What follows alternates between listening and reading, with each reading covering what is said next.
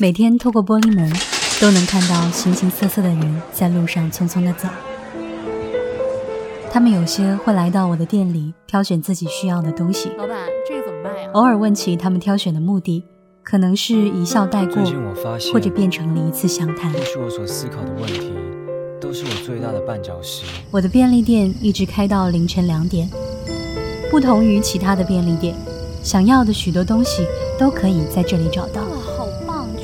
有人问我为什么便利店要取名一二一七？我说，因为那是我觉得最无虑的一天，因为想纪念此生最无虑的一天。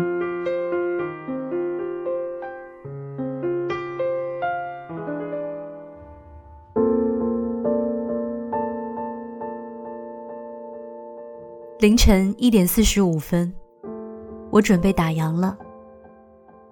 哐，有人推门。走进了一二一七便利店，我被吓了一跳。这就是我为什么对便利店经营到凌晨两点这个决定又爱又恨的原因了。我是一个很胆小的人，每每到了凌晨，虽然黑夜有黑夜的美，但是我总是会觉得害怕。过了十二点，每一个来光顾一二一七号便利店的人，我都会打起十二分精神招呼他们。夜晚遇到的客人。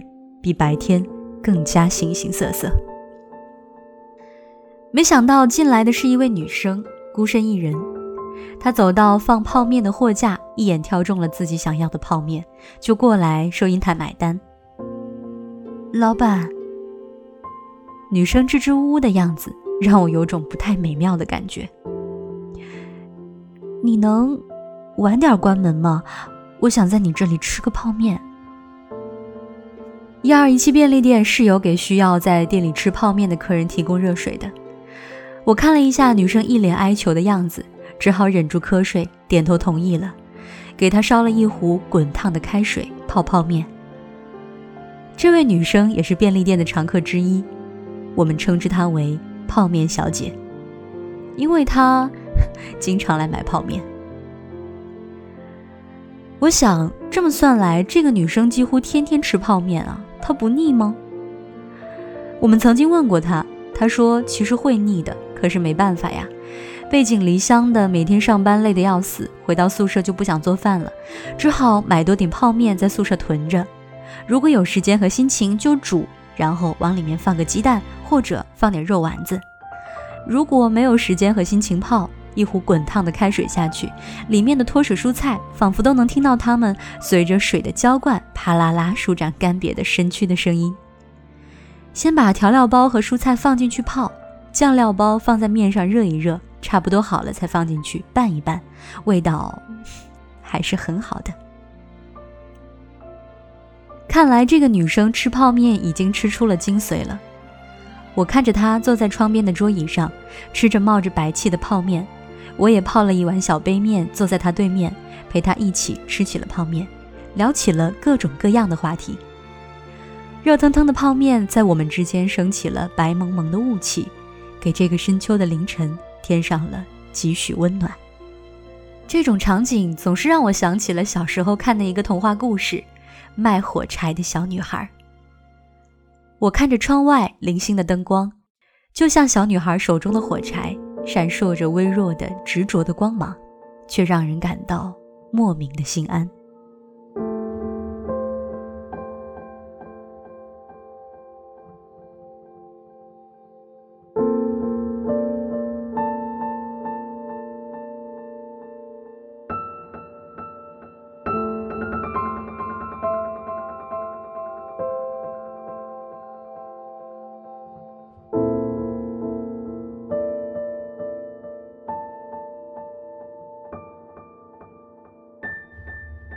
我是一个害怕自己一个人吃饭的人。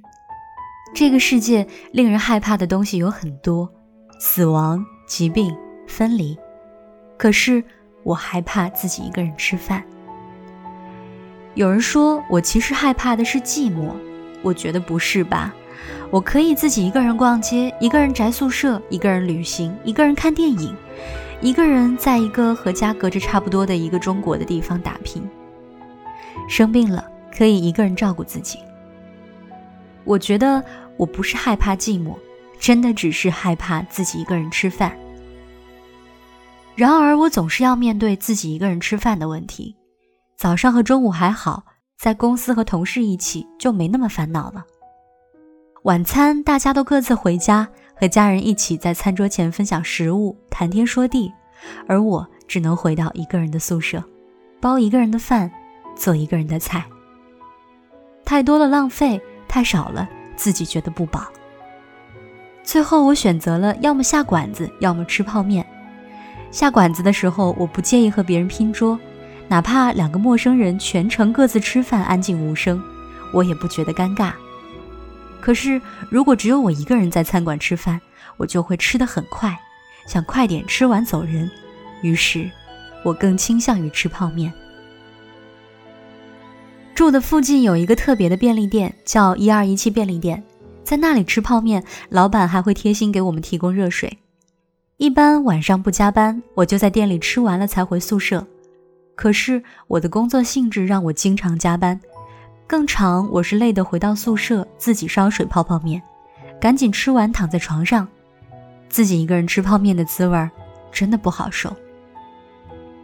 于是之后我能在便利店吃泡面就不回家了，一来二去我和老板都混熟了，偶尔他们也会陪我一起吃泡面。那天加班加得很晚。出了公司已经十二点半了，公交车已经停运了。我走了好长的路，饥肠辘辘，在一二一七号便利店打烊前赶到了这里，买了一桶泡面。结账的时候，我看到小老板的眼睛已经快睁不开了，可是我还是恳求他留我在店里吃泡面。老板最终还是心软的答应了。没想到最后他自己也泡了一碗小杯面，坐在我对面陪我聊天吃泡面。他不知道那一刻我多么感激他，因为终于可以不用一个人吃晚餐了。对于我而言，那个泡面真的是晚餐。泡面在我和老板中间升起了热腾腾的雾气。其实这个时候已经是深秋时分了，再加上是凌晨时间，已经冷的感觉南方要入冬了。我看着窗外零星的灯光，想起了卖火柴的小女孩。想起了她和她那些温暖而倔强的小火柴。虽然这个童话故事是一个悲剧，可是一直让我觉得很温暖。我透过那些微弱的灯光，让我看到了小时候的光景。小时候，父母忙着工作赚钱，经常不能按时回家陪我吃晚饭。我的晚饭几乎都是早上妈妈出门前热好的，放在锅炉里面，时间到了，我自己取出来吃。我的双亲很忙，忙到一年三百六十五天，他们有三百六十天不能陪我吃一顿饭。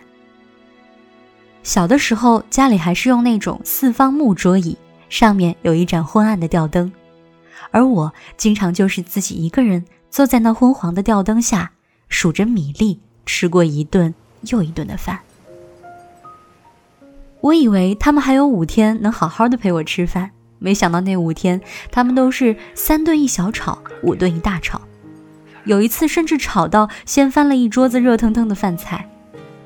他们没有留意到那一桌饭菜里滚烫的汤溅到了我的身上。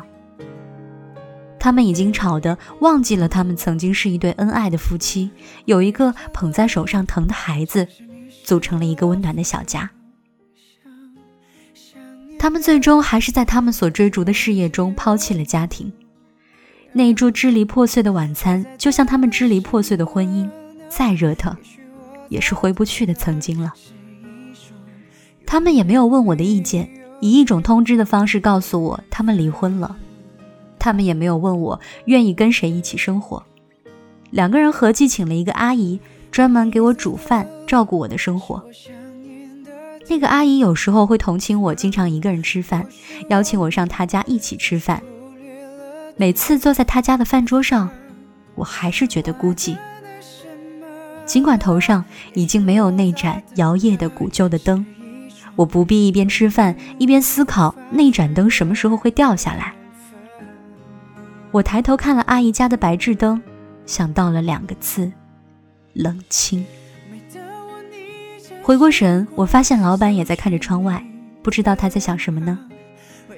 我低头看着桶里零星的泡面和浓色的汤底不知道什么时候再也不用自己一个人吃饭了。靠近我，左心房。我在这，我在这，我在这。别忘了，天亮了，雨停了，失去了，我还等着。